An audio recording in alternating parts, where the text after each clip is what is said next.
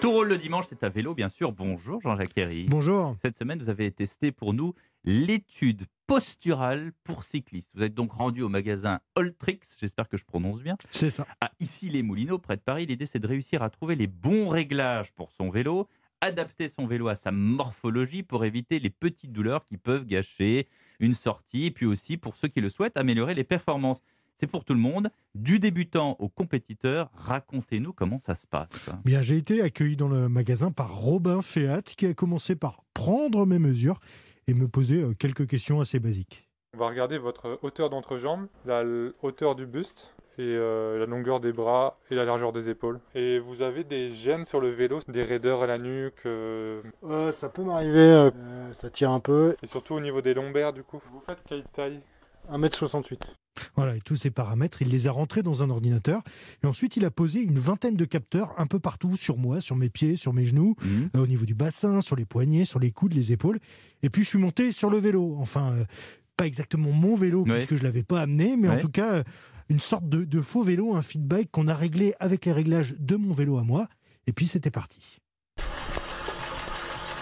Voilà, et pendant ce temps-là, il y avait tous Et ces capteurs. C'est ça, ouais, Ouais. c'est sur un- une sorte de home trainer avec des capteurs qui analysaient mes mouvements et devant moi, sur un écran, je pouvais voir mon corps modélisé en 3D Ouais. en train de pédaler. Et déjà, c'était l'heure du premier débrief. Vous êtes quand même assez fluide, assez propre sur votre pédalage. C'est qu'en fait on Quelle a un star, graphique qui nous donne un trait Vous par tour de pédalage.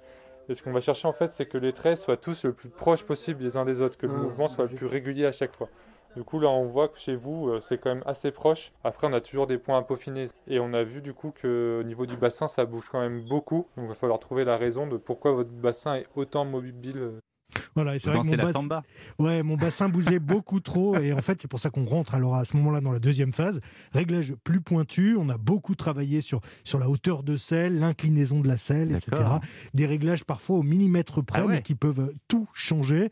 Vraiment, en deux heures et demie, on, apprend beaucoup de choses. Je le conseille. Le prix de cette étude complète, ça coûte 250 euros. À la fin, vous avez euh, toutes les mesures pour un vélo réglage idéal. Ça vaut le coup quand même de ne pas avoir euh, des euh, maux de tête et de dos. Innovation avec ce projet assez incroyable, une piste vélo sous un lac.